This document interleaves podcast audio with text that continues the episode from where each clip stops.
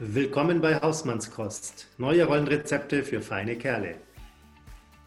Hier gibt's Hausmannskost aus der Küche des Lebens. Neue Rollenrezepte für feine Kerle. Alte Rollenbilder für Männer und Papas sind wie Trockenbrot. Sie taugen nur noch zum Entenfüttern. Also ab an den Herd der Männlichkeit und kochen, was das Zeug hält. Solange bis für jeden genau die Rolle als Mann und Vater herauskommt, die ihm schmeckt. Naja, und weil Kochen, äh, Reden mit Freunden mehr Spaß macht, spielen wir, der Florian und ich, der Sven, die Küchenjungen und laden echte Profis ein. Zum Beispiel Hebammen, Ärztinnen, Psychologinnen, Pädagoginnen, Coaches, Autoren, Musikerinnen und viele, viele mehr. Und alle bringen eigene Zutaten und Gewürze aus der Welt des modernen Mannseins mit. Und nebenher stellen wir ihnen die Fragen, die wir uns noch nie getraut haben, vorher mal zu stellen. So entsteht ganz wunderbar ein Buffet aus dem, was dich weiterbringt. Als Papa, als Mann, als Mensch.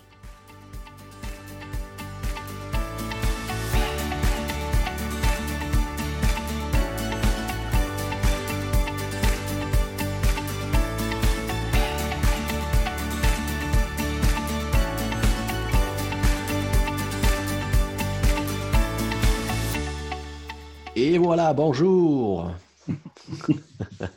Ciao bello. Ciao, come sta? Va bene, e tu? Hm, così, cosa. das war jetzt, das war jetzt comme si, comme ça auf Italienisch. ähm, ich überlege mal, wie es heißen müsste auf Italienisch. Così, così? Così, così, così, così. Ich weiß es auch nicht. Falls jemand da draußen aber bist du, bist du des Italienischen eigentlich so mächtig, dass du ich bin des Italienischen, man muss sagen, ich war des Italienischen mächtig. Ich habe äh, zwei Jahre, äh, zwei Semester in Italien studiert und konnte echt gut Italienisch danach. Ähm, aber ich merke immer wieder, dass mein Italienisch und mein Französisch sich ziemlich überlagern. Deswegen, ähm, wenn gerade hier du sowas mit aus dem Französisch abgeleiteten, dann zerschießt sich mein Sprachverständnis. Das war meine Horrorerfahrung äh, in, in der Schule. Da habe ich, das war so de, meinem, ähm, meinem Sei Perfekt-Antreiber folgend, hatte ich Französisch als zweite Fremdsprache. Dann hatten wir die Möglichkeit, so ähm, Kombinationen oder Vertiefungsfächer zu wählen in der, ich glaube, neunten Klasse? Ja, neunte Klasse, genau. Äh, da hatte ich dann Spanisch für zwei Jahre. Und dann habe ich mir überlegt, in der zehnten, es wäre eine gute Idee, auch noch Italienisch zu lernen. Spitzenidee. Also die, die, Klassenarbeiten von damals äh, in Spanisch, die waren großartig. das war die Definition von Kauderwelsch. Gut, ja, ich habe, mich angefangen habe, Französisch zu lernen in der neunten Klasse, hm. ähm, habe ich meine ersten Erfahrungen mit richtig vielen schlechten Noten gemacht. in der achten noch mit, richtig, mit einem richtig guten Zeugnis aufgehört. Ich glaube, ich hatte, also relativ gut, ich hatte vier Dreier und sonst ein Zweier und Einser. Ähm, also so ein Zweierschnitt. Und dann im Halbjahreszeugnis in der neunten Klasse, also ein halbes Jahr später, hatte ich zwei Sechser. Einer davon in Französisch und der andere, weiß ich nicht mal, auch in irgendeinem neuen Fach, glaube ich. Also in den Fächern, wo ich quasi kein Wissen von früher mitbrachte, hat sich dann einfach bemerkbar gemacht, dass ich halt irgendwie nichts mehr getan habe.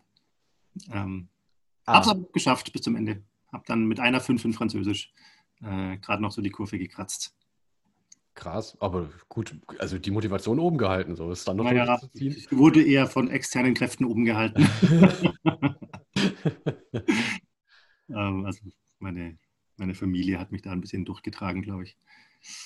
Ähm, ja, so war das damals. Und Klar, deswegen musste ich dann später in der, in der, in der Uni nochmal Französisch lernen, habe ich mir dann selber gesagt und bin dann auch nochmal nach Frankreich für ein Praktikum erstmal. Konnte dann ganz gut Französisch und bin danach dann nach Italien für zwei Semester Erasmus und dann ist mein Französisch, äh, Französisch zum Italienisch geworden. Also ich habe dann keine neue Sprache gelernt, sondern nur umgemodelt und deswegen kann ich diese beiden Sprachen nicht wirklich auseinanderhalten im Kopf. Das vollstes Verständnis. Ja. Wirklich. Mir, mir hat französisches Abi gerettet. Da, bei uns war das halt in, in NRW so, wir, wir, ähm, wir hatten diesen Zwang, entweder zwei Naturwissenschaften im Abi zu machen oder zwei Sprachen. Mhm. Und für die meisten hieß dann halt irgendwie, äh, gut, dann machen sie halt zwei Naturwissenschaften. Und ich wusste, wenn ich Mathe im Abi machen muss, dann wird das nichts. Und drum hatte ich als einziger von zwei Schulen, von zwei Schulen Französisch mündlich Abi. Ich war der einzige Prüfling. Hat auch super geklappt, aber das war, das war wirklich meine große Rettung. Und dann noch Chemie, so mit Ach und Krach durchgemogelt. Chemie. Chemie hatte ich, also Naturwissenschaften war auch nicht so meins. Ich hatte Chemie nur ein einziges Jahr, in der 11. glaube ich. Und Aha. ab eine Stunde war ich krank und das war die Stunde, wo das Periodensystem durchgenommen wurde.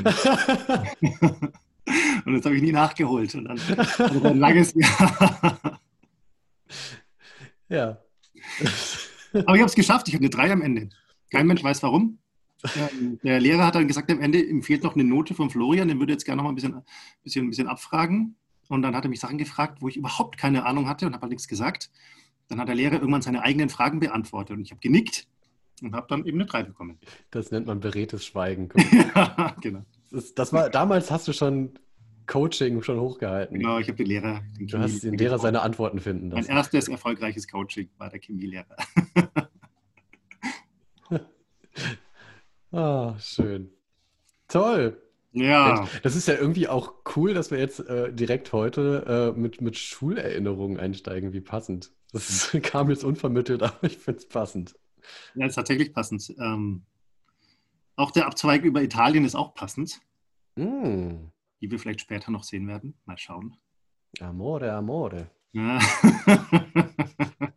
ja amici, amici. Ciao, amici. Sehr gut.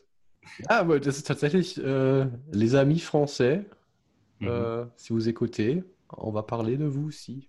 Et voilà. Mhm. Ähm, aber zunächst einmal Le Check-in. Le Check-in. Bien sûr. Ähm, ja, der Check-in. Sven, ähm, wie bist du heute da? Ich bin heute unausgeschlafen da. Ich, hab, mhm. äh, ich bin eigentlich eine Nachteule. Und das ist äh, es wird irgendwann mein Untergang sein, dass ich irgendwie erst ab 22 Uhr so richtig produktiv werde. Mhm. Äh, ich habe irgendwie bis in die Puppen, nein, nicht in die Puppen, aber schon, also quasi bis nachts halt noch gewerkelt am Schreibtisch und äh, ich bin dann immer so voll im Flow und dann gucke ich auf die Uhr und denke, oh ja, stimmt, äh, halb eins ich weiß genau, halb sechs, so ungefähr sechs, äh, klingelt der organische Wecker, der zwischen meiner Frau und mir liegt. Mit dem Wunsch nach Baby Chino und ähm, ja, deswegen. Baby Chino heißt es bei euch? Das heißt bei uns Baby Chino, ja. Echt? Mm. Das ist Chino. Einfach Chino? Ja. das, ist, das ist auch schön. Ja. Chino. Aber der Chino, der ist im Beppe. Beppe ist das Fläschchen. Es kommt aus dem, aus dem lateinamerikanischen Spanisch. Ah. Weil meine Schwiegermutter ist ja Latina, die ist aus Honduras. Esse. Mensch, das sind ja ganz neue Facetten, die ich hier an dir entdecke. fantastisch. Das sind eher Facetten an meiner Frau und meinen Kindern, aber ähm, so gesehen ja. Mhm. Mhm. Chino finde ich gut. Genau. Aber deswegen bist du ein bisschen müde ein bisschen müde, aber nichtsdestotrotz, ich, also ich merke, ähm, äh, immer wenn, wenn wir hier unsere, unseren äh, Kanal öffnen, dann, dann merke ich, bin ich sofort irgendwie auch gleich voll da. Und Hausmannskost hat einfach eine, eine belebende Wirkung. Ja.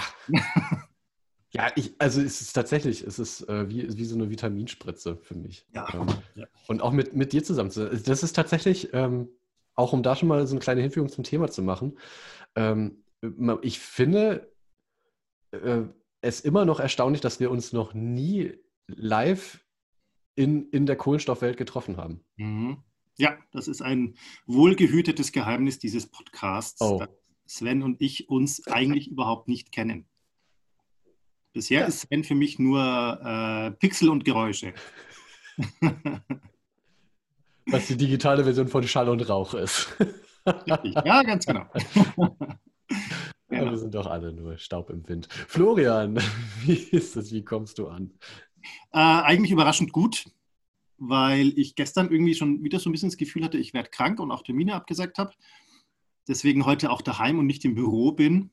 Aber eigentlich, äh, glaube ich, war das, weiß nicht, was es gestern war, aber heute geht es mir echt gut. Ich ähm, habe gerade auch so viele Themen im Kopf, die ich spannend finde und inspirierend finde denen ich gerne, gerne folgen möchte. Mal schauen, was da von heute noch rauskommt. Ähm, mhm. Deswegen bin ich tatsächlich äh, sehr, sehr gut gelaunt und frohen Mutes und freue mich jetzt auch auf unser Gespräch. Heute mal wieder zu zweit. Ja, genau. Wir arbeiten aber schon an den nächsten Einladungen. Oh ja, wir haben äh, spannende Gäste in den nächsten Wochen vor uns. Sogar mhm. auch hochrangige Gäste, wenn man so will. Oh ja. Ich streue schon überall hier und da mal in Gesprächen ein, wenn es um den Podcast geht. Wir haben da übrigens bald einen Promi. Ich verrate nur nicht wen. ja, die Frage wäre ja, wann wollen wir es verraten? Ja, wir müssen es wahrscheinlich vorher verraten, weil es ja schon cool wäre, wenn, wenn dann auch Fragen eintrudeln. Ja. Also ja, ich denke mal, eine Woche vorher werden wir wahrscheinlich das Geheimnis lüften müssen. Mhm. Das wäre dann, glaube ich, nächste Woche. Ja, also nächste ja. Woche wird das Geheimnis gelüftet. Bis dahin schmort noch ein bisschen. Schalten Sie wieder ein, wenn es wieder heißt. Hausmannskost. Das war's dann für heute. Oder wie Peter Lustig immer so schön sagte, so, abschalten. Abschalten, genau. Recht hat er. Aber jetzt nicht abschalten, wir Nein. machen noch ein bisschen weiter. Was ist unser Thema heute, lieber Sven? Heute geht es um Männerfreundschaften. Mhm. Bromance. Bromance. Auch auf Neudeutsch. Ja, Bromance ist ja der Titel dieser Episode. Was, was sagt denn Bromance eigentlich, Sven? Äh, Bromance beschreibt, also ich musste tatsächlich, als ich das das erste Mal gehört habe, äh, kurz überlegen, äh, woher das jetzt eigentlich kommt. Also Romance, äh, Romantik sollte jedem gleich klar sein und Bros sind halt eben die Brüder. Ne? Also es geht im Prinzip um so eine Art innige Freundschaft, auch eben ähm, nicht nur so ähm, mit dieser rein ähm, Kumpelhaftigkeit, die, die, glaube ich, so Männerfreundschaften so vorher im Bild geprägt haben, sondern schon wirklich auch so eine innige, auch körperliche Nähe im, im, in der Männerfreundschaft. Ne? Also wo es wirklich darum geht, dass mein Bro, also mein, mein bester Freund, ähm, tatsächlich jemand ist, der mir, der mir sehr nahe ist. Und das also so eine, so eine Neudeutung der, der klassischen Männerfreundschaft. Mhm. Ja, lustig. Ich muss jetzt äh, an zwei Sachen denke ich jetzt gerade. Das eine bei Bromance, ich glaube, es ist auch tatsächlich ein, ein Filmgenre. Mm. Äh, Im Sinne von quasi Rom-Com für, also mit, mit Fokus auf Männerfreundschaften. Mm. Wenn ich weiß, was Rom-Com heißt, kann das ja nachlesen. ich habe es mir gerade tatsächlich hergeschlumpft im Kopf. Ich also Romantic Comedy. Ähm, aber das andere, woran ich denken muss, ist eine ganz andere Ecke. Und zwar, ähm, was ich immer irgendwie äh, also ziemlich spannend oder ich weiß auch nicht, spannend oder, oder schön auch, aber auch irgendwie herausfordernd finde. Äh, in anderen Kulturen ist ja diese körperliche Nähe jetzt auch unter Männern irgendwie ganz anders. Also ich kenne das von, von Indern. Ja, die muss ich auch gerade denken. Ja. Ja. Also wenn die im Zug verreisen, dass die dann da halt sich gemütlich machen und so eigentlich miteinander kuscheln. So. Ja, oder ähm, auch, auf, auf dem Schoß sitzen. Genau, genau. Aber so jetzt, so wie es bei uns vielleicht Frauen eher noch machen würden, aber Männer ähm, eher nicht, auch aus vielleicht dem Gefühl heraus, komisch angeschaut zu werden. Ähm, aber da ist das einfach so. Jetzt jenseits von, also überhaupt nichts, ähm, dass es jetzt irgendwie heißt, dass die äh, sich quasi auf körperlicher Ebene gut fänden oder so. Das spielt ja überhaupt keine Rolle, also in keine Richtung, sondern einfach so, hm. äh, wir mögen uns, deswegen sind wir uns auch nah. Was eigentlich schön ist. Ja, ja. Es ist, ist ähm, verrückt, ne, eigentlich, äh, dass das seltsamerweise, so wie du es jetzt auch beschrieben hast, ne, da, da, sind wir im Prinzip so auch bei diesem romantischen Anteil, dass, ähm, glaube ich, bei vielen erwachsenen Männern so bei, beim Thema körperliche Nähe sofort halt so diese, dieser Erotik-Alarm äh, losgeht. Also, und das ja auch jetzt nicht nur in Bezug auf, auf Männer, die ihnen nahestehen, sondern generell. Generell. Also ich erinnere jetzt nur mal dran, so rund um die Diskussion Joe Biden und sein, sein Sohn, äh, da gab es irgendwie so ein Bild, wo, wo er ihn ganz innig küsst. Und das halt sofort zum Politikum wird, ne? Ob man, ob da jetzt ein, ein Vater sein so, und da sind wir ja, also wenn, wenn mir jemand sagen würde, ich darf jetzt meinen Sohn nicht mehr knutschen und nicht mehr knuddeln, dann würde ich gleich sagen, hör mal, du, da kannst du mal, kannst mal ganz woanders hingehen, bitte. Das ja. nimmt mir keiner. Aber das ist halt eben ne, auf Beziehungsebene für Männer scheinbar so Körperlichkeit tatsächlich irgendwann zur Gefahr wird. Ja, es ist ein Stück weit wahrscheinlich auch symptomatisch. Ähm, ich lese ja gerade immer noch sehr intensiv die verschiedenen Bücher von Björn Süfke. Mhm. Über den rede ich irgendwie jedes Mal gerade, glaube ich. Ja, das ist ja. Und der ähm, hat ja, also beschreibt ja auch gern so die traditionelle Männlichkeit und was die so ausmacht. Und eins davon ist so die, ähm, die, die quasi, dass ich nicht mehr als männlich gelten kann oder ich in meiner männlichen Identifikation ein Problem oder bedroht bin, wenn ich zu sehr mit Weiblichkeit assoziiert werde und da rein spielt auch, wenn ich da irgendwie in irgendeiner Weise mit, mit Homosexualität irgendwie äh, assoziiert mhm. werde oder mich auch selber nur assoziiere. Ja. Ähm, ich, also ich habe jetzt gerade in dem Buch, wo ich lese, ein ganz spannendes Beispiel gelesen, wo er beschrieben hat als junger Therapeut, wo er junge, also Männer, Jugendliche äh, in, einer, in einer jungen Beratungsstelle oder so ähnlich hatte und die immer Angst hatten, zu ihm in die Einzeltermine zu kommen und sich da kaum geöffnet haben und eigentlich gar nicht kommen wollten, teilweise auch ganz oft Gründe hatten, nicht da zu sein. Und irgendwann hat er herausgefunden, da hatten die einfach diese ganz starke Angst vor Homosexualität. Mhm. Und er hat halt irgendwann angefangen, in den Erstterminen einfach von seiner Frau und seinen Kindern zu erzählen. Ja. Und auf einmal ging das. Weil sie, weil sie dann quasi so die Sicherheit hatten, ja, ja, der, der will ja gar nichts von mir. Der ist jetzt nicht allein mit mir, weil er irgendwas mit mir anfangen will, mhm. sondern weil er mir wirklich irgendwie durch Gespräche helfen will. Aber äh, es war eine Angst, die da so stark war, dass die Leute da, also die, Jungen, die Jugendlichen da sich aus diesen Gesprächen komplett herausgezogen haben ja. und damit auch nicht umgehen konnten. Also das ist glaube ich, auch bis, bis heute tatsächlich vielleicht sogar noch schlimmer geworden durch ähm, so die, die Stilisierung von, ähm, von gestellten Männerkörpern. Also und gestellte Männerkörper sagt es ja eigentlich auch schon. Ne? Also wer, wer will bitte mit einem, mit einem Stahlträger kuscheln? und, und diese, diese ähm, sozusagen Entwertung des Körperlichen, das, was eigentlich unsere Haut ausmacht, ne? dass, sie, dass sie eigentlich keine, keine harte Grenze ist zur Außenwelt, sondern eigentlich so, ein, so, eine, so eine weiche Membran. Und diese Durchlässigkeit, dass wir das abwerten und gleichzeitig auch diese Verbundenheit zu anderen damit abwerten und uns, uns dabei selber quasi eine Erfahrungswelt absprechen dann als Männer. Ich spreche jetzt einfach mal von, von uns, weil meine, mich hat es tatsächlich auch mal in der, in der Phase meines Lebens natürlich beschäftigt. Was, was heißt es eigentlich, ähm, wenn, wenn mein bester Freund und ich zu uns sagen, äh, ich liebe dich. Ja, und dann aber immer so mit so einem Augenzwinkern, so das, was heute dann so gleich mitgeschrieben wird, no homo. Mhm. mhm. Ähm, total beknackt. Mhm. Also, wo ich denke, das, das ist so schade, diese, diese, ähm, diese Form der, der, ähm, der Liebe, also auch der, der Erotik in der Freundschaft auszuklammern, auch unter Männern. Das ist wirklich schade. Aber ja, und es ist tatsächlich einfach eine, eine ganz, ganz ernstzunehmende existenzielle Angst, ne? dass, dass mhm. da eine Identifikation nicht möglich ist für mich als Mann oder halt als heranwachsender Mann, ähm, wenn ich in den Ruf komme, irgendwie, ich könnte vielleicht, Achtung, Vorsicht, aber leider ist das ja das Wort, das dann gerne benutzt wird, an Anführungszeichen gesetzt, jetzt Schwuchtel. Mhm. Also wie oft ich den Begriff als, als Teenager gehört habe, ich könnte es nicht an einer Hand, nicht an zwei, nicht an fünf Händen abzählen. Hm. Ja, also auch der Begriff Schuchtel oder Schwul wird ja mhm. da auch sehr, also wurde in meiner Jugend sehr inflationär auch verwendet. Auch jenseits von jeden irgendwie eigentlich schwulen oder homosexuellen Thematiken, ja. sondern einfach äh, als, als Synonym für blöd. Ja. Äh, das finde ich jetzt blöd, das war doch schwul, das ist doch irgendwie so genau. Ja. Was ja aber natürlich was transportiert. Also die, diese, diese Konnotation mit diesem Begriff wird natürlich äh, verankert. Ja.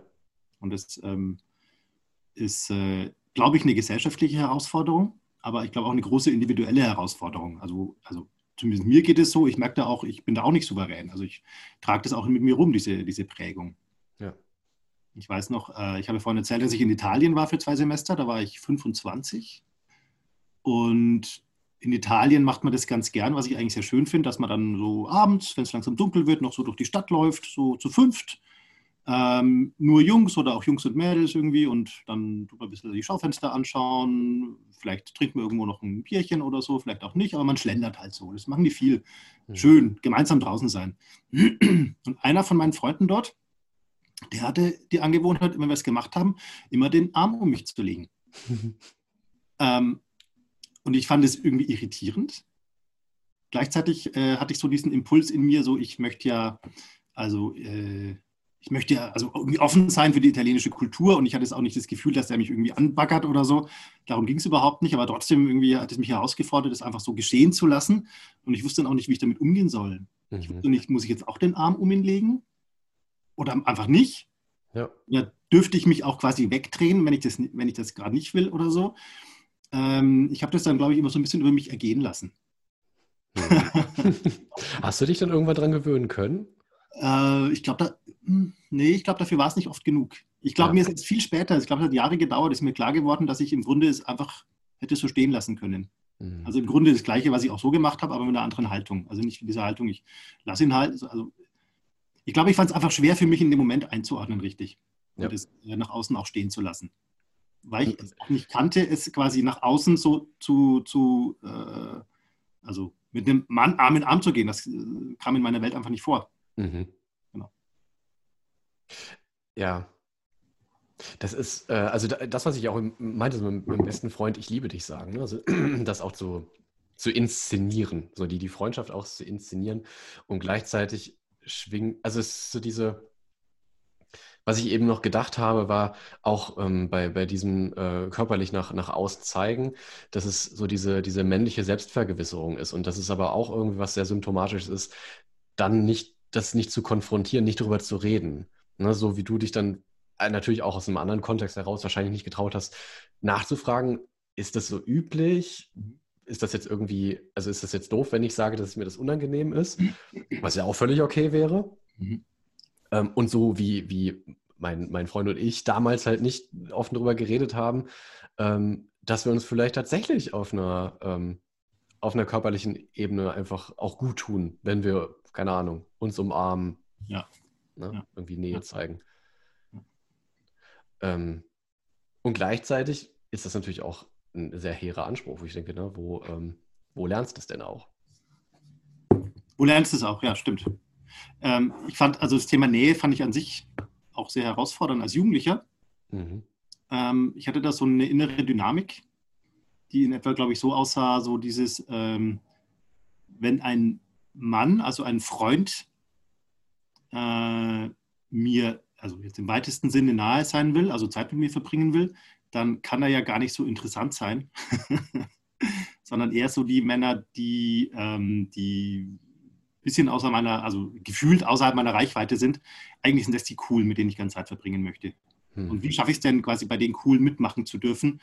Ähm, und nicht, also genau, so irgendwie, so gelagert. Also nicht das Suchen von Nähe, sondern das Suchen von quasi äh, Nähe zu denen, die irgendwie gefühlt im Status über mir stehen. Ja. Irgendwie ja auch, also wenn, wenn, wenn jetzt halt mal so äh, die typische äh, Männer-Jungen-Literatur halt so durchblätterst, dann sind das ja oft auch genauso die, die, die Sozialisierungserfahrungen, die halt ähm, heranwachsende Männer, Jungen halt tatsächlich auch machen, ne? dass sie halt sich in der, in, der, in der Gruppe behaupten müssen, aber nicht durch nicht durch Kooperation, nicht durch ne, das, was so üb üblicherweise Mädchen eher zugeschrieben wird, ähm, soziales Miteinander und ähm, sondern halt eben durch Konkurrenz. Mhm. Ja. Und das wäre tatsächlich auch so ein, ein, eines meiner Fragezeichen in Bezug auf Männerfreundschaften. Inwiefern, ähm, in welchem Verhältnis steht da äh, Zuwendung und Nähe zu Konkurrenz? Mhm. Und zwar, das das, das leite ich jetzt mal noch anders ein.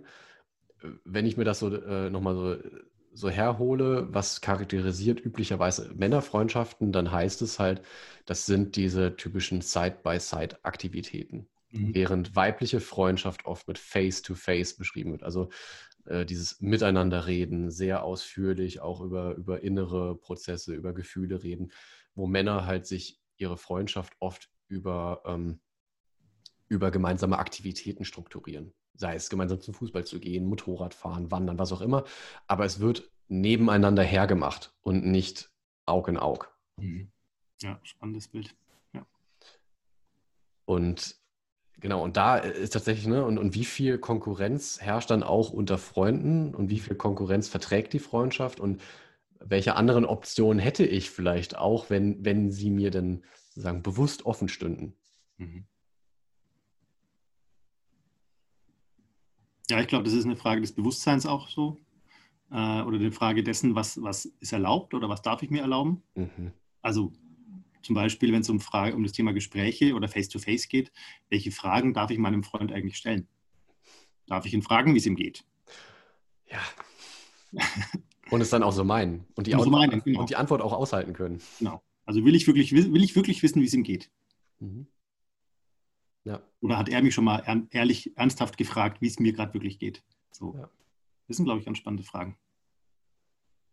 Ähm, wie, wie ist es bei dir so im, im Geschlechterverhältnis, wenn du es jetzt mal so betrachtest, in, in deinem Freundeskreis? Äh, ja, spannende Frage. Ähm, also ich habe, glaube ich, tatsächlich deutlich mehr ähm, Frauen als, als irgendwie enge Freunde. Mhm.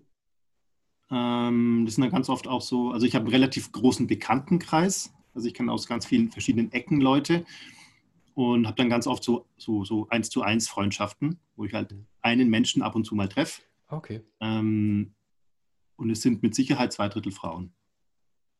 Also es sind viele Frauen, wo ich sage, mit denen bin ich befreundet und eher eine überschaubare Handvoll Männer, mit denen ich befreundet bin. Ähm, ich glaube, eine Sache, aber da bin ich mir noch nicht so im Klaren drüber. Also das ist was, wo ich immer noch mit halt gedanklich mit ringe und nicht genau weiß, was es bedeutet. Eine Sache, die da aber, glaube ich, mit reinspielt, ist, dass ich ja, ein, äh, ich bin ja Drilling mhm. und habe einen Bruder und eine Schwester und mein Bruder und ich sind uns relativ ähnlich und dadurch habe ich quasi einen Mann in meinem Alter, den ich sehr gut kenne und dem ich sehr nahe bin. Und ich glaube, auch früher war das lang so, dass ich im Grunde Männerfreundschaften so ein bisschen an diesem Ideal gemessen habe. Ähm, wow. Was natürlich, genau, was natürlich nicht funktionieren kann. Also mhm. äh, aber ich glaube, das ist auch nicht der einzige Grund. Ich glaube, es ist einfach irgendwie vielleicht auch, wie auch immer, Teil meiner, wie auch immer, gearteten Persönlichkeit äh, mehr. Ich glaube, ich tue mich mit Frauen auch erstmal leichter tatsächlich. Ja, ja, das, das geht mir tatsächlich auch so. Ja. Also es witzigerweise auch jetzt nicht nur, also wir bleiben trotzdem auch beim Thema Freundschaften, aber äh, generell beim Thema Beziehungen mit anderen Menschen merke ich, ähm, dass ich mich immer schon leichter getan habe, zum Beispiel auch auf der Arbeit mit, mit Kolleginnen oder mit Vorgesetzten, weiblichen Vorgesetzten. Das ist, ähm, also da habe ich genau dieses Thema Konkurrenz, ähm, glaube ich, instinktiv äh, nicht so auf dem Schirm, wie wenn es äh, um, um Beziehungen mit Männern geht. Was für mich irgendwie auch ähm, merke ich so in, in dem, wie ich aufgewachsen bin. Also ich hatte gestern, als ich so darüber nachgedacht habe, was kann ich so aus, meinen, aus meinen meiner Kindheit so mir herholen, was das so ein bisschen beschreibt, was ich, wie auch dieser Unterschied in meinem Kopf herkommt, so Beziehung zu Männern, Beziehung zu Frauen. Da habe ich so eine Szene aus der Grundschule vor Augen, wo es äh, um, um Fußballspielen draußen ging. Und da war irgendwie halt vor, vor der Grundschule halt so eine große Fußballwiese, oh, cool. wo immer gebolzt wurde. Mhm. Ja, bin ja damals noch im, im Ruhrpott aufgewachsen. Also da, mhm. da braucht es den Bolzplatz. es war, war, halt einfach irgendwie eine, eine, große Wiese. Und, und die war, das muss irgendwie im Herbst gewesen sein oder vielleicht auch im Frühjahr, jedenfalls war sie matschig. So, und, und es war halt schon strikte Ansage, äh, eigentlich bei so einem Wetter da jetzt nicht rumzubolzen. Und ich weiß, dass alle Jungs aus meiner Klasse auf, diesem, äh, auf dieser Wiese rumgepäst sind und gebolzt haben. Nur ich saß am Rand auf dem Zaun und habe ihnen zugeguckt. Und war dann der Einzige, dem später halt dann auch die Schelte äh, erspart blieb. Und das ist so dieses zwischen den Stühlen sitzen, so ein bisschen, was ich, was ich dann irgendwie auch mal wieder merke, dass ich mich, mich halt leichter tue, mich sehr eher so einem, so einem äh, weiblichen Beziehungsidealbild anzunähern, also so von mich halt auch zeigen, also emotional auch zeigen, über tiefe ähm, Dinge reden. Und, und mir es oft schwerfällt, so die, so aus dem inneren Antrieb heraus, ähm, mich dann halt eben auch so, so Jungsaktivitäten dann noch hinzugeben. Das heißt nicht, dass ich nicht Spaß dran hätte, irgendwie auch gemeinsam was zu machen, aber es fällt mir leichter, so Beziehungen aufzubauen, die sozusagen eher in dem Modus sind des Face-to-Face -face und des, ähm, ja, ne, wo Konkurrenz nicht so die Rolle spielt. Mhm. Ja. Ja, also es, glaube ich, geht mir teilweise ähnlich so. Ähm, also an manchen Punkten äh, tue ich mich tatsächlich schwer mit dieser traditionellen Männlichkeit. Du hast vorhin das Beispiel äh, Fußballstadion gehabt. Ich finde es herausfordernd äh, oder sogar anstrengend, mit einem, mit einem Freund mich ins Fußballstadion zu setzen und nur über Fußball zu reden. Das kann ich überhaupt nicht. Ja. Auch, auch, auch, vom Fernseher ganz genauso. Also ich kann das nicht dann ständig sagen, äh, der, der, was weiß ich, die Taktik ist schlecht oder der Spieler ist schlecht und ähm, das, pff, erschöpft sich für mich total schnell. Und ich suche dann eher quasi nach, nach persönlichen Themen. Mhm. Aber ich habe auch Freunde von, von früher, die das dann also gar nicht wollen. Die sind ja. irritiert, so was will er denn jetzt? Ja. Warum stellt er denn so komische Fragen? Und, und, wo dann halt, und das ist ja eben auch so eine, so eine schöne ähm, Strategie von, von Männern, genau Nähe dann, die, die dann gefährlich wird, zu vermeiden. Mhm. Dann kommen halt sofort irgendwie so, dann kommt der Klaps auf die Schulter, dann kommt das, ach komm, Pappnase. dann, dann kommt halt sofort ähm, die, die, diese, diese spielerische Abwertung. Mhm. Oder dass man, ich war zum Beispiel, Sorry, es wird heute ein bisschen derber. Ich glaube, ich muss echt an der Altersfreigabe für den Podcast üben, aber das muss ich jetzt tatsächlich mal so sagen. Also mein, mein bester Freund äh, aus, aus Schulzeiten, dem ich heute immer noch auch äh, sehr verbunden bin, oder komme ich gleich nochmal zu, aber sein, sein Lieblingssatz war, den ich bis heute gerne zitiere, war, ach Golob, fick dich. Du weißt doch, von wem es kommt. Wie nochmal? Du weißt doch, von wem es kommt. also meine Frau findet das ganz, ganz, ganz, ganz, ganz, ganz fürchterlich, wie man, wie man sich unter Freunden sowas sagen kann. ähm, aber das war, das ist, das ist die Art und Weise, Nähe herzustellen. Ne? Neben ja. dem Ich liebe dich, Zwinker, no homo, kommt dann halt eben so, du Arschkrampe. ja. Ja, also, lustig. Und, und das wird ja schon ganz, ganz früh auch eingeübt. Ich habe auch mhm. überlegt, wann hat das eigentlich angefangen, dass man sich äh, in, im Freundeskreis, ich weiß nicht, wie das bei dir war, äh, mit Nachnamen angesprochen hat? Hm. Ich kann mich nicht erinnern, ich kann mich wirklich nicht erinnern, oder ganz wenige haben mich Sven genannt. Ja. Wenn, dann war ich Svenny Boy oder Svenny. ja, das ging, war dann halt gleich so dieses, ne, so die, auch das gespielte Betüddeln. Aber ganz, also ich war in der Schulzeit eigentlich die meiste Zeit war ich der Golob. okay, cool. Nee, das war bei uns, äh, bei uns war das anders. Bei uns, also in meiner Klasse zum Beispiel, gab es, ich weiß nicht warum, aber manche wurden einfach mit Nachnamen angesprochen. Das war einfach klar. Ja. Das ist der Nachname und nicht der Vorname. Ähm, dann gab es andere Kreise, da wurden alle mit Nachnamen, aber mit I hinten dran angesprochen. Ah. Aber alle durch die Bank. Wenn der Name zu lang war, wurde es halt abgekürzt mit I hinten dran. Warst du dann der Süßi? Nee, äh, ich, war, ich war eine Zeit lang der Susi. Und daraus wurde dann, und das ist jetzt das ist ein Geheimnis jetzt, äh, wurde dann irgendwann der, der Sushi. Was ich, äh, was ich nie, was ich überhaupt nicht mochte. Ähm, aber so ist das dann halt, wenn man solche Namen hat, dann hat man die. Du, also wenn man, wenn man schon mal der Golob genannt wird, dann ist tatsächlich auch als Herr der Ringe-Fan. Gollum, nicht so. Also ich, ich kann, kann, auch nicht, also ich, das wäre eine endlose Liste, welche Verunglimpfung auch mein Familienname da so über sich ergehen lassen musste. Das habe ich immer mit Stolz getragen. Ah. War dann auch wiederum irgendwie so Teil. Also das macht man sich ja dann wiederum auch zu eigen, ne? Geht dann auch schnell. Die Freiheit hat man ja, natürlich. Ja. Mann. Ja, ja Golob. Wie ist es denn, äh, wie ist es denn aus heutiger Sicht? Ähm, was macht eine, eine echte Männerfreundschaft für dich aus? Das ist eine sehr, sehr spannende Frage, weil ich keine habe. Das muss ich vielleicht vorausschicken. Ich bin, glaube ich, ich gehöre zu, dem, zu den zwei Dritteln, die äh, keine, ähm, keine enge Männerfreundschaft pflegen.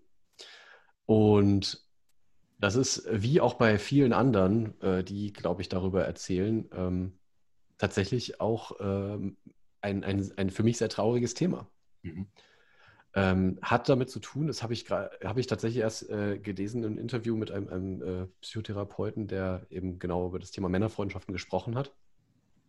Ähm, dass es eben auch viel damit zusammenhängt, äh, dass, dass Männer sich schwer tun, eben auch gerade diese Männerfreundschaften zu pflegen, also wirklich darum zu kämpfen. Mhm.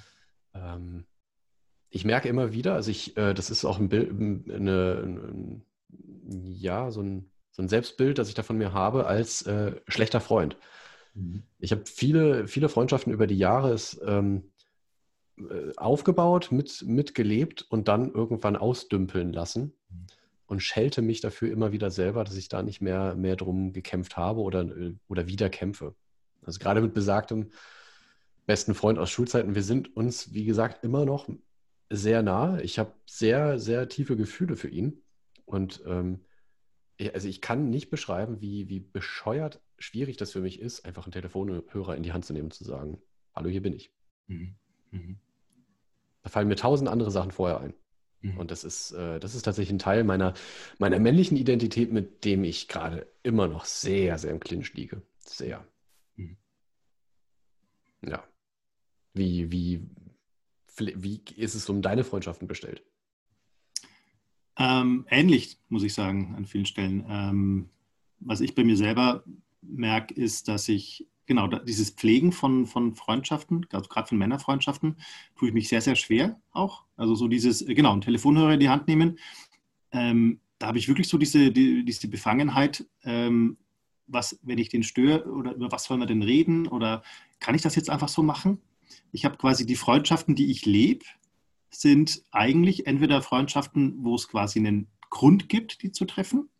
Also ich würde sagen, dass ich mit meiner Theatergruppe mit den Leuten da befreundet bin, mhm. aber die treffe ich fast immer halt, weil wir halt Training haben oder weil wir äh, einen Auftritt haben.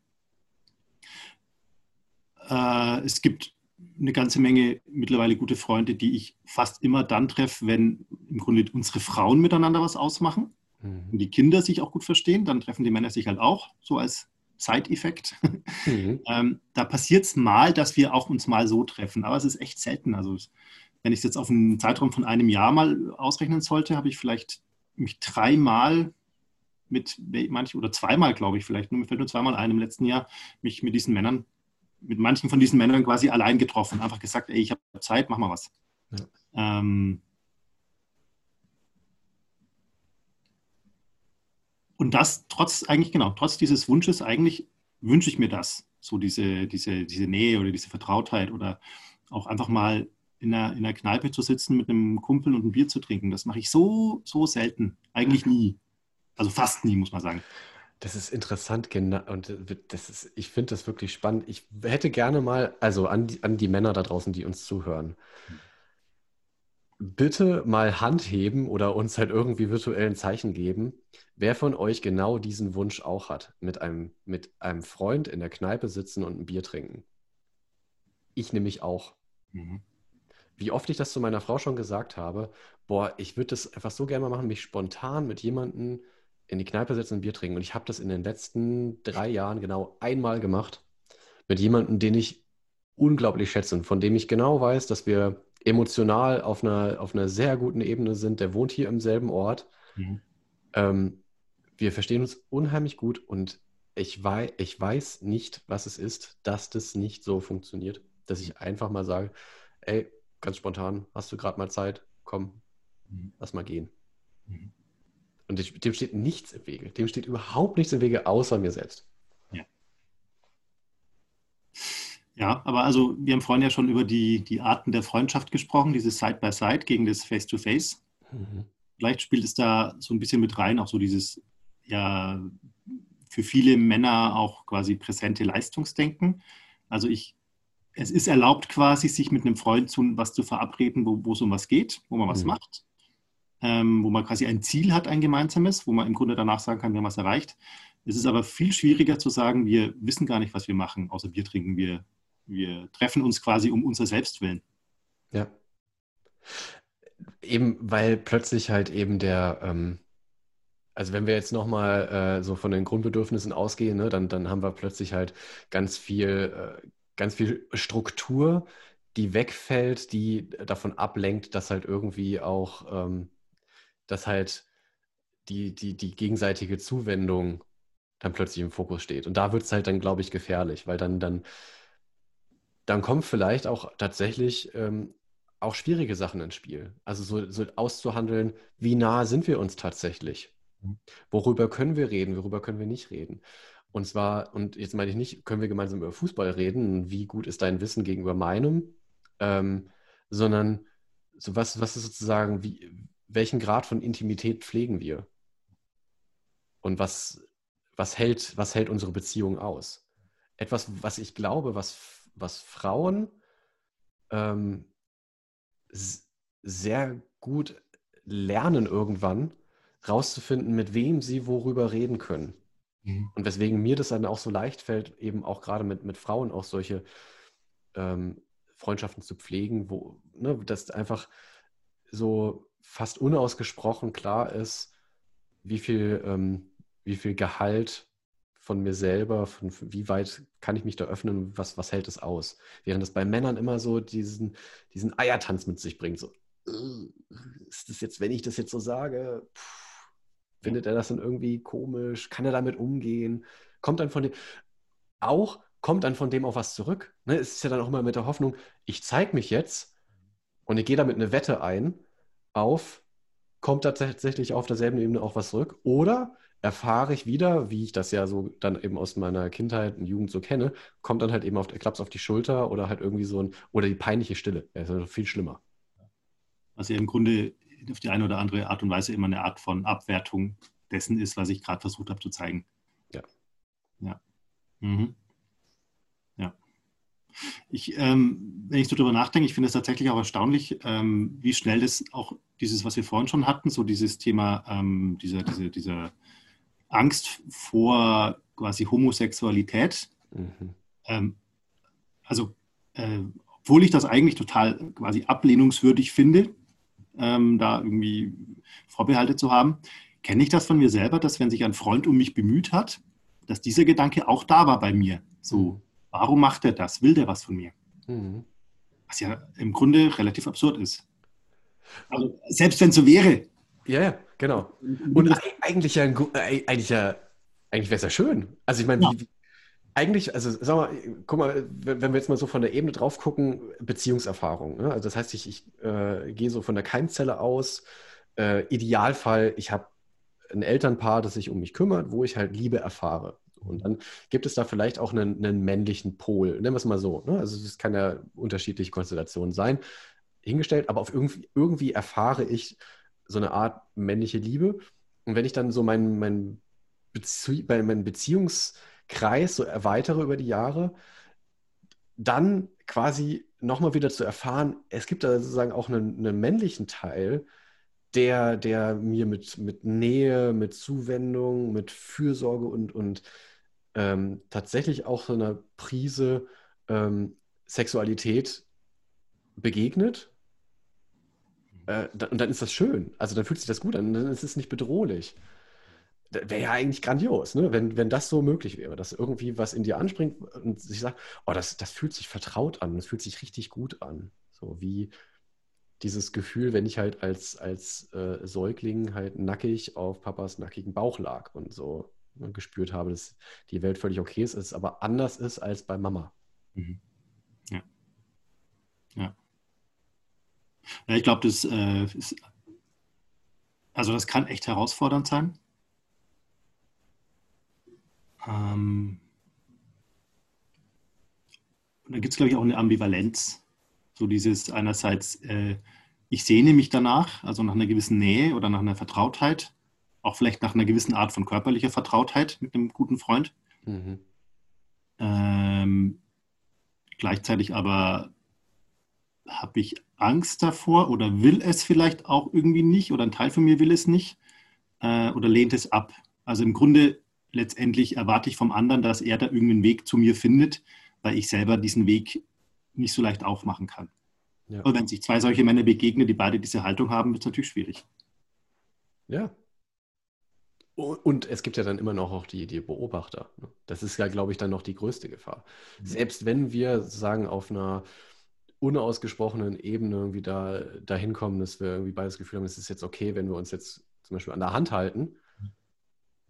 Ähm, ja, also ich, wenn ich mir das jetzt so vorstelle, ähm, mit einem Freund Hand in Hand durch die Stadt zu laufen, ähm, das, da, da bräuchte ich tatsächlich ein dickes Fell. So, aber nicht, nicht, weil das so wäre, dass ich dann abgewertet würde von Leuten, die das vielleicht sehen, sondern weil das in meinem Kopf stattfindet ja. in meinem Kopf stattfindet, was, was passiert da mit, meinem, mit meiner Darstellung von mir als, als Mann und Identität ist ja immer von der, vom Außen, von der, Beobachter, von der Beobachtung abhängig. Ich muss mich ja in den, in den Augen der anderen sehen, um überhaupt mhm.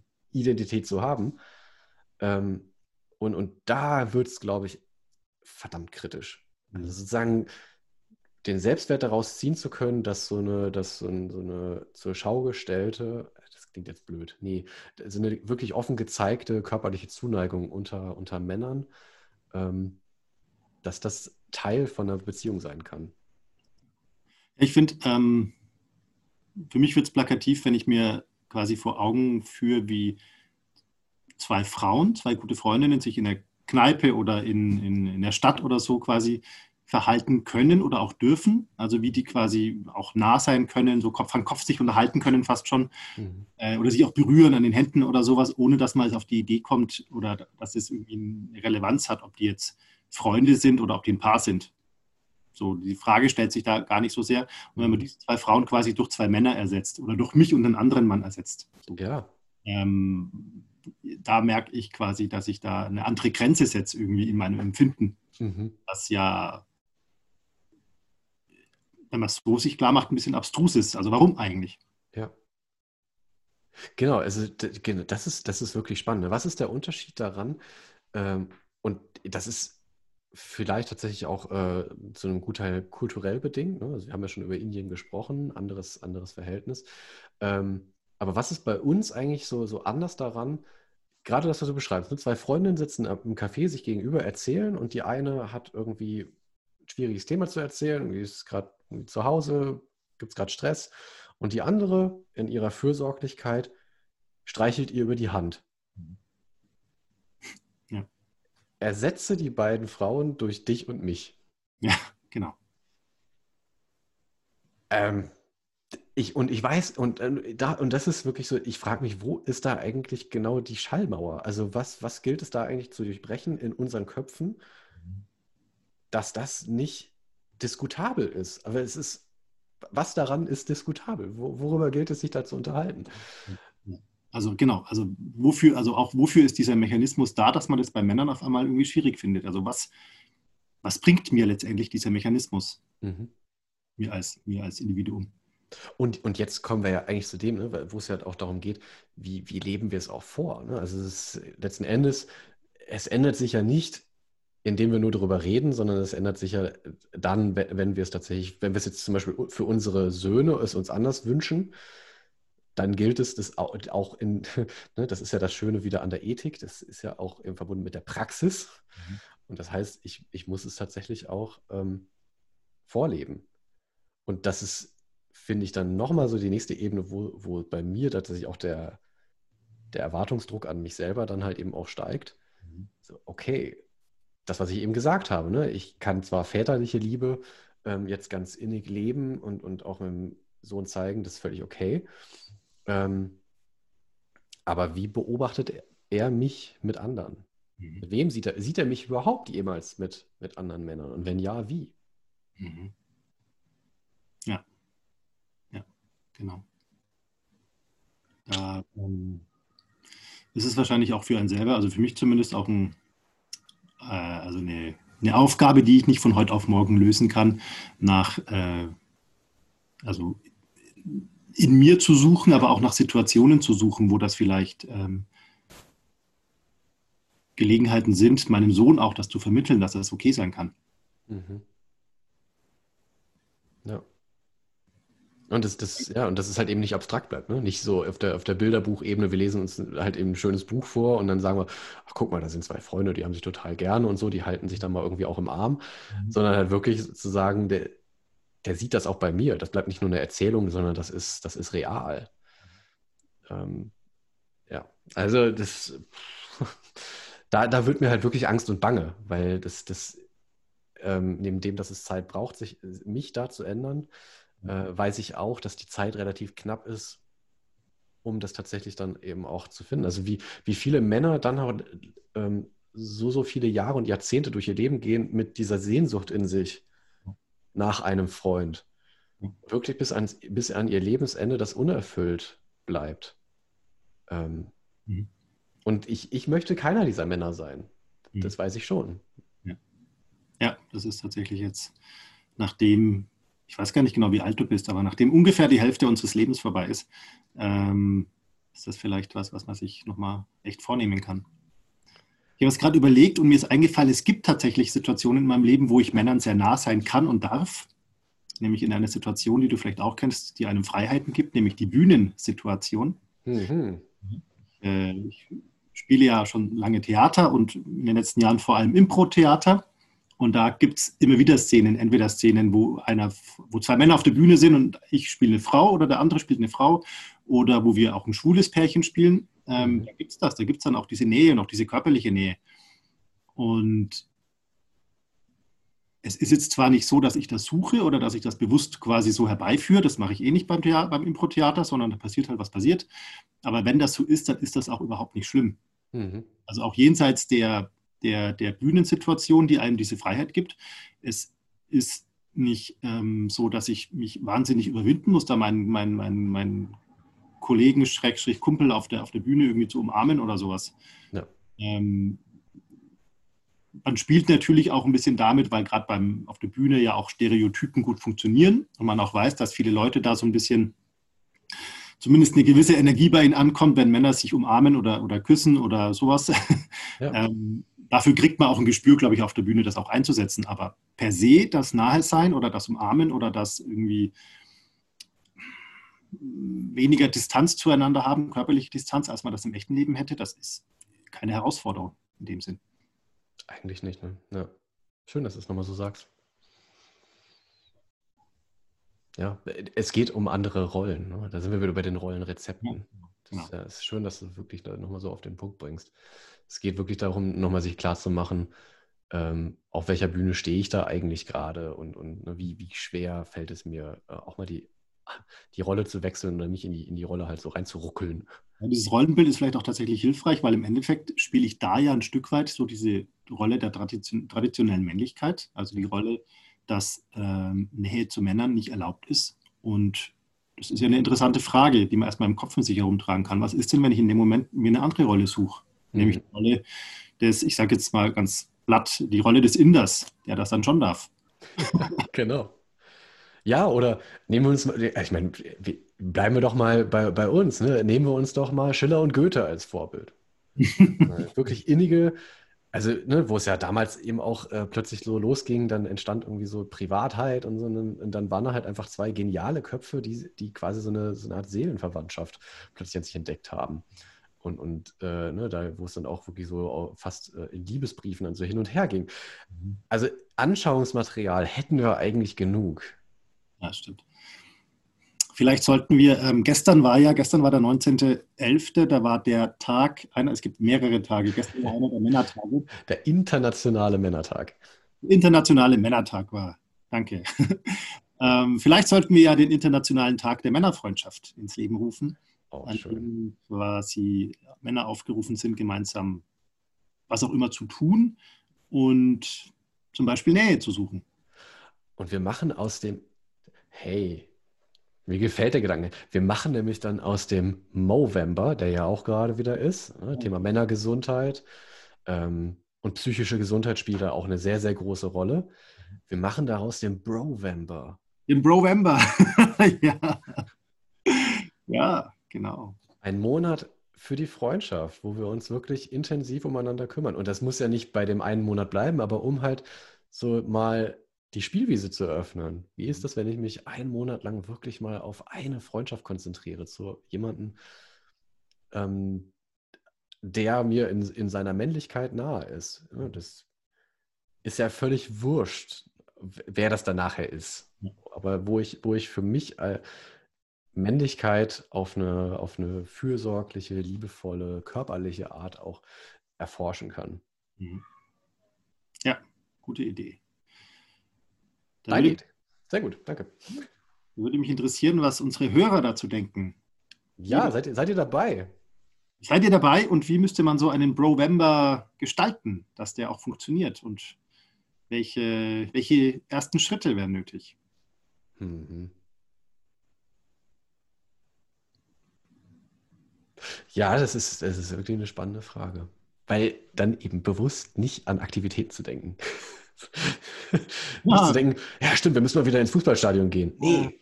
Und das, das Coole ist, jetzt gerade geht das alles gar nicht. Ne? Also ihr müsst, ihr müsst wirklich kreativ werden. Ihr müsst wirklich kreativ werden. Wie, wie könnt ihr Beziehungen gestalten, ohne irgendwo im öffentlichen Raum Dinge zu tun nebeneinander her? So, jetzt, äh, wir haben ja am Ende unserer, unserer Episoden immer die Challenges. Hier wird jetzt eine Challenge für die Hörer ähm, durchstartet. Und zwar ist die Challenge, nachdem wir ja noch November haben, sucht nach einer gemeinsamen, ich wollte jetzt sagen Aktivität, aber das ist vielleicht schon fast wieder zu groß. Nach welchem Wort suche ich? Ähm, Sucht nach egal was, äh, was ihr mit einem oder mehreren Freunden machen könnt. Gelegenheit. Gelegenheit. Gelegenheit. Gelegenheit. Wo es nicht darum geht, gemeinsam etwas zu tun oder ein Ziel zu erreichen, sondern einfach gemeinsam zu sein und sich zu unterhalten. Ähm, mehr Face-to-Face -face als Side-by-Side. -side. Sucht nach so einer Sache und macht die noch im November. Wenn es geht, trefft euch in echt. Wenn es wegen Corona nicht geht, dann macht das anders. Aber schaut mal, ob ihr da Ideen habt. Und mir kommt noch eine Idee. Wenn ihr eine Gelegenheit habt, dann könntet ihr vielleicht mal, falls euch da vorher nichts einfällt, was, worüber sollen wir denn reden, stellt euch doch mal vielleicht die Frage, wie geht es dir?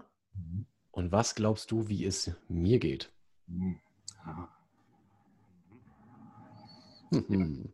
Das ist ähm, eine echte Challenge für alle unsere Männer da draußen. Und die geht natürlich jetzt auch an uns, ne, Florian? Mhm. Ja. Dickes Ei gelegt. Hör mal, mir ist gerade noch was eingefallen zum Thema Challenge. Mhm. Ähm, wir, haben, wir haben tatsächlich was unter den Tisch fallen lassen heute. Echt? Mich würde dein Brüller der Woche noch sehr interessieren. Der Brüller der Woche. Stimmt. Der Brüller der Woche. Ähm, ja, der Brüller der Woche, der hat tatsächlich mit der Frage, wie geht es dir zu tun? Auf eine andere Art und Weise. Und zwar ist es bei mir so, dass ich ähm, in letzter Zeit so ein bisschen verschiedene Naturkosmetika ausprobiere. Ähm, auch um ein bisschen Plastik zu sparen und so. Und ich habe schon länger ein, ein Deo gehabt, was ich sehr gern mag. Das riecht sehr intensiv nach Orange, was ich total beeindruckend finde. Naturkosmetik, die aber wirklich intensiv nach Orange riecht und zwar nach frischer Orange. Also eine Orange, die man aufschneidet und dann stark riecht, danach riecht dieses Deo. Mag ich total okay. gut. und ich stelle es mir tatsächlich gerade vor, wie du dir eine halbe Orange unter die Achsel ja. Und neulich war ich im Bioladen einkaufen und wollte mir eine Duschseife kaufen. Also mhm. Duschseife ist ja auch einer der Wege, um Plastik zu vermeiden, weil man mhm. keine Duschgelpackung hat, sondern einfach nur die Seife, die in der Regel in irgendein Papier eingepackt ist. Und habe da eine Seife entdeckt, die vom Geruch her Sandorn Orange war, glaube ich. Und dachte ich mir, ja, spitze, dieser Orangengeruch von meinem Deo ist hier so gut, jetzt kaufe ich mir diese Orangenseife. Und habe mich schon darauf gefreut, das nächste Mal zu duschen. Und als ich dann unter der Dusche stand, habe ich diese Seife quasi halt so aufgeschäumt und so und benutzt und habe dann erwartungsvoll dran gerochen und ich habe fast nichts gerochen. Oh. Und meine erste Reaktion, und es hat zwei, drei Sekunden gedauert, diese Reaktion, war Mist, ich habe Corona. Oh, ich rieche nichts mehr. Äh, die einzige Erklärung kann sein, ich habe Corona. Genau, es hat dann drei Sekunden gedauert, dann wurde mir klar, nee, wahrscheinlich ist es nicht so oder also kann auch andere Gründe haben, dass es nicht riecht. Ich habe dann mir ein paar andere Sachen genommen und habe den gerochen und habe gemerkt, aha, ja doch, ich kann doch noch was riechen. Gut, dass du es nicht noch in den Mund genommen hast. ähm, genau, aber das war mein, mein hypochondrischer Anfall der Woche. Ähm, ich aufgrund meiner Orangenseife kurz dachte, ich hätte Corona. Sven, was war dein Brüller der Woche? Mein Brüller der Woche hat tatsächlich, sorry, schon wieder was mit der US-Wahl zu tun. Ja, ja. Aber, aber tatsächlich nichts Negatives, sondern ähm, ich, ich, muss schon wieder lachen, wenn ich dran denke. Ähm, also, äh, Saturday Night Live, äh, mhm. wer es nicht kennt, unbedingt gucken. Sehr, sehr, sehr gute äh, Late-Night-Show auch zum politischen Geschehen.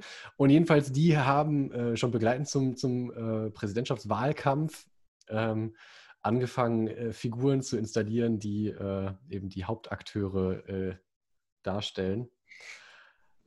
Unter anderem Jim Carrey als Joe Biden. okay. Wenn das noch nicht geil genug ist, dann mein Bruder der Woche, Alec Baldwin als Donald Trump. und in der, in der, ähm, ich glaube jetzt gerade aktuell in der letzten Folge ähm, ging es halt eben um den offensichtlichen Wahlsieg Joe Bidens und die Reaktion von Donald Trump darauf, also die gemeinsame Pressekonferenz von Joe Biden und Kamala Harris. Und dann eben rübergeschaltet äh, zu Donald Trump, der äh, halt nicht wie erwartet seine Concessions Speech gibt, also seine Über Übergaberede, oder dass er halt eben die, die Niederlage eingesteht und dem Widersa Widersacher gratuliert, sondern der halt einfach äh, rundheraus sagt, nee, großartiger Sieg für uns und äh, alle, alle Stimmen für ihn waren, waren falsch. Und das wirklich der schönste Moment, der einfach der mich wirklich zum Abbrechen gebracht hat, war, als sich dann eben Alec Baldwin alias Donald Trump dann an den Flügel setzt und intoniert I am a macho man. Großartig. Also äh, bitte auf YouTube mal ein bisschen danach suchen. Ist nicht leicht zu finden, aber es lohnt sich und ich, fand es großartig. Okay, werde ich mir an, anschauen. Hat Alec Baldwin nicht schon mal irgendwann einen Präsidenten gespielt in irgendeinem Film? Oh, ganz sicher. ganz sicher. Also wenn, wenn, man ihn als Donald Trump sieht, dann macht das einfach total Sinn. Aber also auch Jim Carrey als, als Joe Biden ist einfach ein, ein Hochgenuss. Okay, cool. Ja, werde ich mir gleich anschauen danach. Gut, bleibt noch unsere Challenge, richtig? Bleibt noch, bleibt noch unsere Challenge, kurz vor Ende.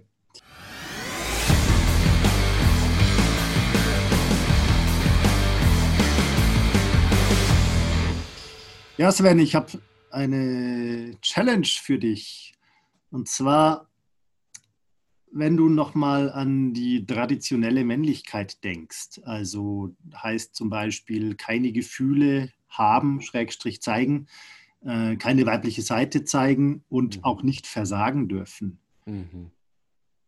Hast du ein Beispiel für uns aus deinem Leben, wann du in einer Männerfreundschaft diese traditionelle Männlichkeit gelebt hast? Oh. Keine Gefühle nicht versagen dürfen. Oh ja. okay. Oh je. Okay, also. Äh, das ist jetzt wirklich so der, der Parforce-Ritt durch alle Themen, die wir vorhin durchgeackert haben. Schulzeit, mhm. äh, Oberstufe. Ich habe das eben äh, in der Pause schon mal kurz erwähnt, dass ich äh, Volleyball gespielt habe, sehr lange ah. Zeit in der mhm. Schule. Unter anderem in der Schulmannschaft und da eben mit einem Kollegen und eigentlich auch Freund zusammen.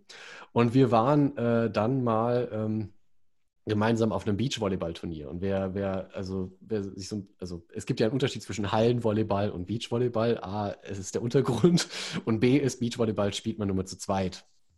Zwei gegen zwei. Ist äh, super laufintensiv, sehr, sehr anstrengend und erfordert extrem gute Teamkommunikation. Und da muss man wirklich als, als Paar auf dem Platz wirklich gut funktionieren. Und wir wurden hemmungslos abgesägt dort. Das war ganz, ganz fürchterlich. Und ich, also ich weiß es noch, also wirklich, wenn ich heute dran denke, kriege ich schon, steigt mir echt schon wieder die Galle hoch, weil wir einfach so so mies waren. Wir waren so mies. Und ich weiß noch, dass wir so sauer aufeinander waren, weil wir es einfach nicht gebacken gekriegt haben, immer dieselben Fehler gemacht haben. Wir wurden bei, bei Aufschlägen wirklich, also ich glaube, wir haben mehrere Sätze einfach nur jedes Mal durch Aufschlag äh, verloren. Und das kratzt unglaublich an der Beziehung. Also ich glaube, danach waren wir auch nie wieder so dieselben miteinander, wow. ähm, weil ich echt einfach gemerkt habe, das ging, der ging mir so auf den Sack. Äh, also ich konnte da auch ganz schlecht verlieren und das war ein, ein riesiger Druck irgendwie, da vor allen anderen sich zu blamieren, dass wir da irgendwie halt völlig vergeigt haben. Ähm, ja, und dazu kommt, wir haben uns tatsächlich äh, halt eben auch mit, mit Nachnamen angeredet. Ne? Das ist auch wieder so dieses, äh, schon davor, also er, er war immer, sage ich jetzt nicht. Ja. ja. Äh, falls er es hört, dann wird er es wissen, dass er gemeint ist. Also an der Stelle tut mir schrecklich leid, aber da war ich wirklich sehr in meinem Ko Konkurrenzdenken und nicht fühlen drin, sondern echt nur so der, der blanke Hass. Ja. Es klingt jetzt so, als wärt ihr beide da so voll in der traditionellen Männlichkeit. Also nicht einer, der den anderen so ein bisschen reingezogen hat, sondern beide so. Ja, und dazu ja auch noch, dass es ja ne, auf, die, auf der Gegenseite einfach ja auch die, die passenden Typen dann halt auch noch da waren. Ne? Leute, die einfach größer waren als wir, die irgendwie das schon länger zusammen machen und die das natürlich voll zelebriert haben, dass sie uns da jetzt so in den Sand treten. Ne? Also, mhm. das, das war schon ein, ein ganz, ganz, ganz, ganz tiefer Moment. so, also das. Ähm, ja. ja, das äh, tut aber auch weh. Ja. Mhm. Vor allen Dingen, wenn es ein Sport ist, den man ja einfach auch echt gerne macht. Ne? Also, wo, wo man selber von sich den Anspruch hat, das will ich auch, das will ich oder muss ich vielleicht auch gut machen, weil es mir so, so wichtig ist. Ja, ich äh, kann das voll gut nachvollziehen. Ähm, ich als Basketballer habe früher auf Streetball-Turnieren 3 gegen 3 immer gespielt und da gab es auch nicht immer Erfolge und das äh, bringt auch das Selbstbild zum Wackeln, wo man ja lange auch an diesem äh, Selbstbild festhält, man ist ja ein guter Spieler. Mhm. Es ist wichtig, es ist einem wichtig, ein guter Spieler zu sein. Und gerade bei diesen kleinen Mannschaftsgrößen kann man wenig andere beschuldigen. Man ist dann halt einfach einer der tragenden Teile der Mannschaft, egal wie man es dreht oder wendet.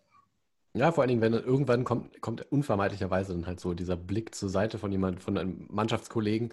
So, ey, was ist denn los bei dir? Ja. ja. Ah.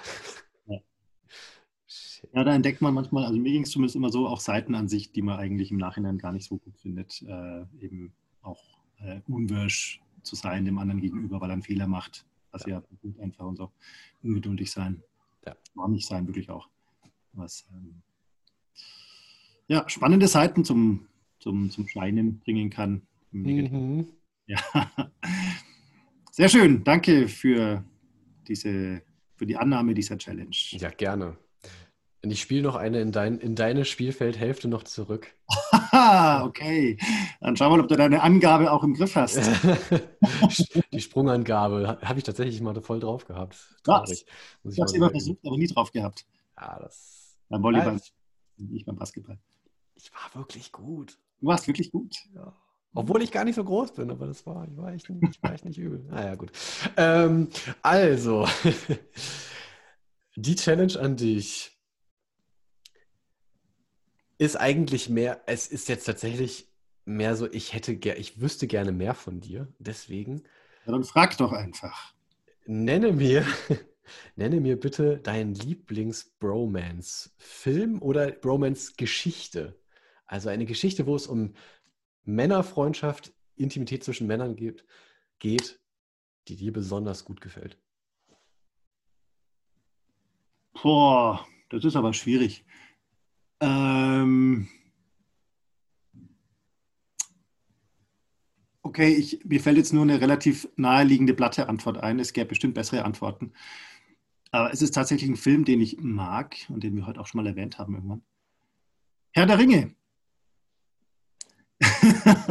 Herr der. Ringe, vor allem der erste Teil, der heißt ja auch noch Die Gefährten. Mhm wo ja eine, eine, eine Gruppe sehr bewusst sehr heterogen angelegter Gestalten äh, sehr stark zusammenwächst, wo ja verschiedene Dynamiken auch passieren, wo die vier kleinen Hobbits ähm, wachsen durch dieses auch körperliche Ringen mit den größeren Menschen, wo der Zwerg und der, und der, und der Elb sich anfreunden entgegen aller Rassenressentiments, die es ja in dieser Welt auch ja. gibt.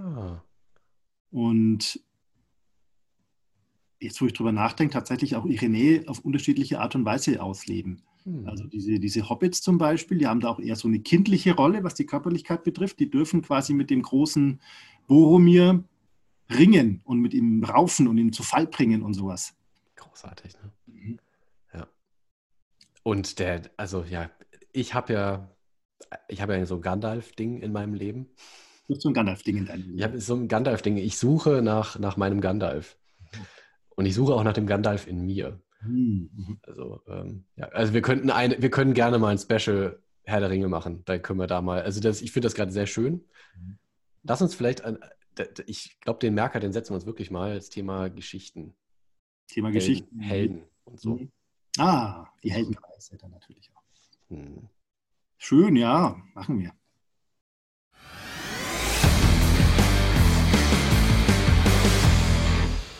Ich hätte auch noch eine Empfehlung. Bitte. Eine, eine Serie über Männerfreundschaft, falls du offen dafür bist. Ähm, Entourage. Aha.